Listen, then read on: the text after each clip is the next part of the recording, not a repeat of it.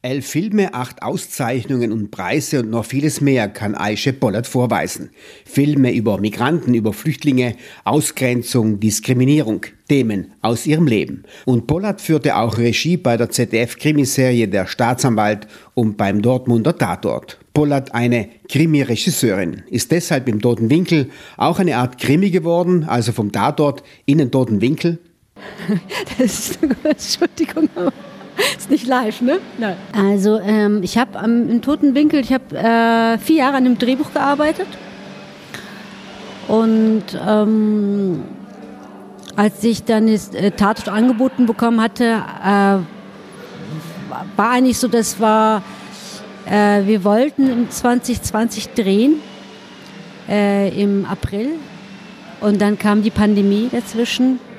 Und dann wurde mir Tatort angeboten und dann habe ich das äh, Tatort übernommen, inszeniert und, äh, und wenn man möchte, ist ja der tote Winkel ja auch, hat ja auch Elemente von einem Thriller, ist mehr ein Thriller, aber auch Krimi-Elemente in dem Moment. Aber letztendlich sind es trotzdem zwei verschiedene Sachen und das Einzige, was es verbindet, ist, dass ich bei beiden Regie gemacht habe. Krimis heute tauchen ein in das Leben sind meist oft Sozialdramen, wie der Tote Winkel auch mit seinen Tätern und deren Opfern und ihren unterschiedlichen Blicken. Also es fängt wie ein Sozialdrama an und dann gibt es einen Bruch und dann äh, zum Genre, dass es dann als Genre weitergeht. Äh, das war nicht für mich auch das Spannende äh, an dem Projekt. So irgendwie, man fängt mit der Opferseite an, was man auch immer kennt, dass es so dieses Sozialdrama ist, und dann zu wechseln auf die andere Seite und das in einem, im, ähm, Thriller, Mystery Thriller zu zeigen, war eine äh, spannende Herausforderung. Aus der Perspektive eines Kindes wird über die verborgene Gewalt, deren Verdrängung und die Vergangenheit erzählt. Es ist natürlich schon äh, so, dass, dass der, der Film sagt, äh, im toten Winkel, sitzt die unverarbeitete Geschichte, die unverarbeitete grausame Geschichte. Und auch das einzige, äh, die einzige, die einen Einblick dahin hat, ist das, ist das Kind. Es, ähm, und diese grausame Geschichte, die da sitzt im Dunkeln, ähm, wo es nicht gesehen werden kann, gebiert mit der Zeit halt Geister, die anfangen zu, für Unruhe zu sorgen, bis sie gesehen werden und beim Namen genannt werden. Eise Bollert schaut viel auf die Täter. Man muss auf sie schauen, sagt sie, weil sie Spuren hinterlassen bei ihren Opfern. Als ich dann äh, die, auch die Täterseite beleuchtet habe, zu sagen, auch diese, diese Geschichte, diese brutale Geschichte, ist, äh, hat hinterlässt natürlich ganz äh, klare Spuren bei den Opfern, bei den Familien, weil die einfach mit diesem Verlust äh, konfrontiert werden und auch es schwerfällt, das zu verarbeiten. Und gleichzeitig ist es natürlich auch so, dass es irgendwie auch was machen müsste mit den Tätern. Und der Film sagt eben, dass das äh, irgendwann das auch zurückschlägt, weil der, die Tochter äh, von den Tätern, äh, also von dem Täter, der eben zu dieser Vereinigung gehört, die eben äh, Leute, die Oppositionelle irgendwie entführen und ähm, foltern, ähm, dass es anfängt auf einmal ähm, das, was die ganze Zeit verdrängt worden ist, dass es ausbricht. Mit ihrem Film im toten Winkel will Bollert der Angst auf die Spur kommen. Angst ist ein System, das sich irgendwann auffrisst, ist Bollert überzeugt. Was der Film auch natürlich nochmal sagt, ist auch, zeigt es, dass ein System, was so auf Paranoia, also vor allem auf äh, Kontrolle aufgebaut ist, dass das System sich mit der Zeit irgendwann selber auffressen wird. Und wie kann nun Angst dargestellt werden? Das ist für mich dann ähm, etwas, was man dann eben wie in einem Film dann spürt, erlebt und mitfühlt. Und, und wenn man dann äh, damit rausgeht, ist es natürlich ganz gut. Und auch dieses, dieses Unheim, also wie, wie, wie erzeugt man, wie zeigt man diese Angst, diese Paranoia, das spürbar zu machen, wo haben wir wenn äh, jeder jeden auf einmal verdächtigt und eigentlich gar keinen Raum mehr gibt, äh, wo man sich sicher fühlt, ist es das Unmenschlichste, was es gibt. Und dieses Unmenschliche äh, äh, kann man nicht auf lange Phase, auf lange Zeit hinweg durchhalten. Und irgendwann bricht das Menschliche durch.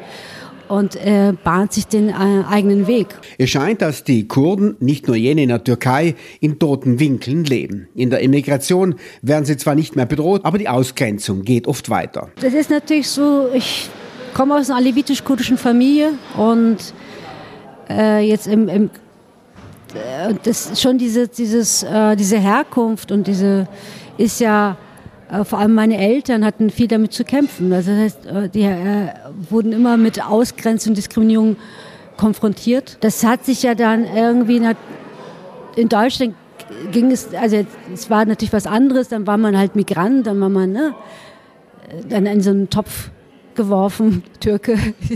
Diese Differenzierung Türke-Kurde kam ja viel später. Wie können nun tote Winkel ausgeleuchtet werden? Mit Blicken auf die Menschen, und ich denke, was ja auch in meinem Film ja auch besprochen wird, äh, gezeigt wird, ist auch, dass bestimmte Traumata über Generationen hinweg weitergegeben werden. Und äh, in diesem Film ist sicherlich auch etwas, was meine Eltern erlebt haben, weil ich habe ja nur die ersten acht Jahre in der Türkei gelebt. Und ähm, aber irgendwie das Gefühl und immer, wenn ich in die Türkei gegangen bin und ich habe mich immer wieder natürlich äh, mit dieser Thematik Schuld und, und Traumata immer viel beschäftigt. Wenn man dann dort vor, Ort ist und also man merkt, also es ist ja eigentlich so ein bisschen so ein bisschen so das Gefühl von etwas, es ist auch eine Thematik, die über Generationen äh, weitergegeben worden ist, diese Traumata und vor allem das Schweigen. Und man redet nicht darüber, es ist verboten, man hat Angst darüber zu reden.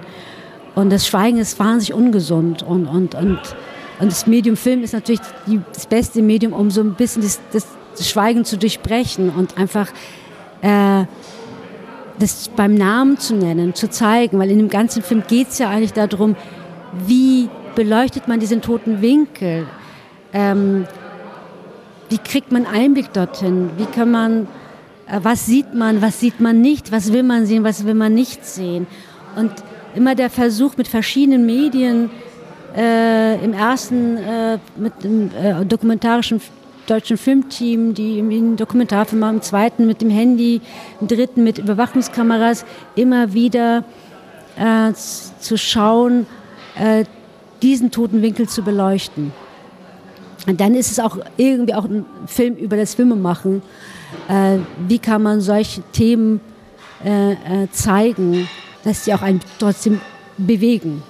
Den Film im toten Winkel drehte Pollard in der Türkei, stellte den Film auch in der Türkei vor. Sie war von den positiven Reaktionen überrascht. Also äh, ich war jetzt gerade in der Türkei, äh, da lief der Film im Wettbewerb in Istanbul und ich war ganz gespannt, wie der Film aufgenommen wird und äh, war dann sehr positiv überrascht, weil der irgendwie vier Preise bekommen hat, viele wichtige Preise bekommen hat und, und man merkte, dass, dass den Leuten Bedürfnis ist, dass genau solche Filme auch entstehen und auch das thematisieren, auch mutig sind. Und, ähm, und alle warten natürlich auf das Wahlergebnis und äh, alle hoffen darauf, dass endlich mal zum Wechsel kommt. Und ähm, ja, wir bleiben optimistisch und alle haben auch Angst, dass es, weil vorher, auch in, den Folgen waren, war es immer so, dass man kurz vorher dachte, okay, jetzt kommt zum Wechsel und letzter Sekunde hat sie wieder nicht geklappt. Und deswegen, man merkt so eine unglaubliche Anspannung an Istanbul. Alle sind so vollkommen angespannt. Was passiert jetzt? Also, und die Hoffnung ist sehr groß, gleichzeitig auch die Angst, dass es wieder nicht zum Wechsel kommt. Und es gab auch einige, die gesagt haben, wenn ähm, es nicht zum Wechsel kommen sollte, äh, werde ich das Land verlassen. Also deswegen ähm, hoffe ich sehr, dass es stattfinden wird. Bollert hat den Eindruck, in der Türkei hoffen viele Menschen auf einen politischen Wechsel, auf die Abwahl des islamistischen Nationalisten Erdogan. Wie reagiert Bollert auf die vielen Kniefälle von EU-Politikerinnen vor Erdogan? Ich will da gar nicht ins Detail gehen, weil ich einfach keine Politikerin bin. Ich muss einfach auch meine Schauspieler schützen, die äh, weil ich lebe in Deutschland, ich habe keine Probleme, aber meine Schauspieler und Schauspielerinnen leben dort vor Ort und es ist einfach eine, es ist eine schwierige Zeit, das muss man einfach sagen und äh, alle wissen das. Niemand traut sich was zu sagen. Das ist auch das Traurige. Früher ist meine, wie gesagt, ich hatte wirklich die goldenen äh, Jahre erlebt, 2013, 14. Es waren wirklich wahnsinnige Zeiten, wo man ganz offen sein konnte und wo man einfach äh, die das alles benennen konnte. Und jetzt ist gerade einfach, äh, wo auch wirklich rege politische Diskussionen stattgefunden haben und so und, und, und offen, öffentlich. Und das ist einfach nicht mehr der Fall. Niemand traut sich was. Das ist einfach eine Stimmung und jeder hat Angst, was Falsches zu sagen und so weiter. Und es ist eine sehr unangenehme Situation, das muss man sagen. Also es ist so und ähm, deswegen muss man auch aufpassen, was man sagt, weil man einfach auch andere schützen muss. Die Themen von Polat sind, wie schon erwähnt, auch die Themen vieler anderer kurdischstämmiger Künstlerinnen. Allesamt gut vernetzt, sagt sie. Also ich äh, habe noch viel Kontakt zu vielen kurdischen Filmemacherinnen und Filmemachern und habe es immer verfolgt natürlich. Ich bin auch oft dort. Ich drehe auch irgendwie immer in den folgenden Filmen haben auch mal ein Teil immer in der Türkei gespielt und habe das natürlich sehr intensiv verfolgt. Und es gab ja eine Zeit, 2013, 14, wo es so äh, eine, eine, Form von Versöhnung geben sollte, wo man vom Frieden geredet hat, geträumt hat. Und es war eine, wirklich eine sehr schöne Zeit, wo irgendwie das Gefühl hatte, endlich werden diese Probleme angegangen, endlich wird darüber gesprochen und äh, beim Namen genannt und äh, genannt. Und es ist ja leider dann äh, ganz schnell wieder diese, diese Tür wurde ganz schnell wieder geschlossen. Diese Tür wurde geschlossen.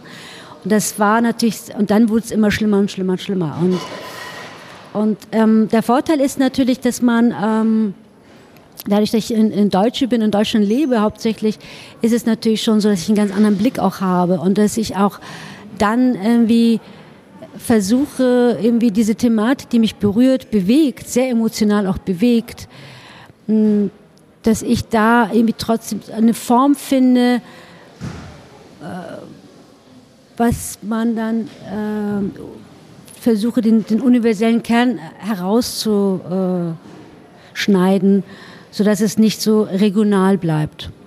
Ich bin oft in der Türkei ähm, und ähm, auch, äh, also nicht nur mit Künstlerinnen und Künstlerinnen kurdischer, türkischer sondern auch, äh, die in der Türkei leben, sondern auch in, in Deutschland leben. Und ich habe ja auch äh, die Idee zu diesem Film kam ja, ich hatte da äh, die ersten, äh, also es ist ja eine Trilogie, die ersten zwei Filme von der Trilogie habe ich dort gedreht. Dann hatte ich noch ein äh, Stipendium in der Kulturakademie Tarabia, wo ich eine Zeit lang auch in Istanbul gelebt habe wo ich auch diese Samstagsmütter gesehen habe, die mich inspiriert haben zum Film. Aber mh, mm, das ist ein ganz äh, reger Austausch eigentlich. Ich verfolge auch, was Sie machen, was für Filme Sie machen und versuche auch, wenn sie irgendwelche Unterstützung brauchen, sie zu unterstützen. Und, und es ist ja so irgendwie in meiner Seele und also es ist ja ein Teil von mir auch und, und was mich sehr bewegt und, und da ist sozusagen Interesse, was Sie machen, was ich mache, äh, ganz groß und, und ich hoffe, dass jetzt nach dem Wechsel auch dann äh, auch im kurdischen Teil jetzt in die Festivals, es gab ja viele Festivals und so weiter stattfinden, wo man dann irgendwie auch dann die äh, dort vor Ort ist und mit den Leuten äh, einfach Filme gucken kann, über Filme reden kann. Und es ist, dieser Austausch ist mir auch äh, sehr wichtig. Und ich lese auch, verfolge auch die türkische Presse und kurdische Presse, dass ich einfach auf dem letzten Stand bleibe. Und genau, also es ist einfach ein reger Austausch, der wichtig ist für beide Seiten.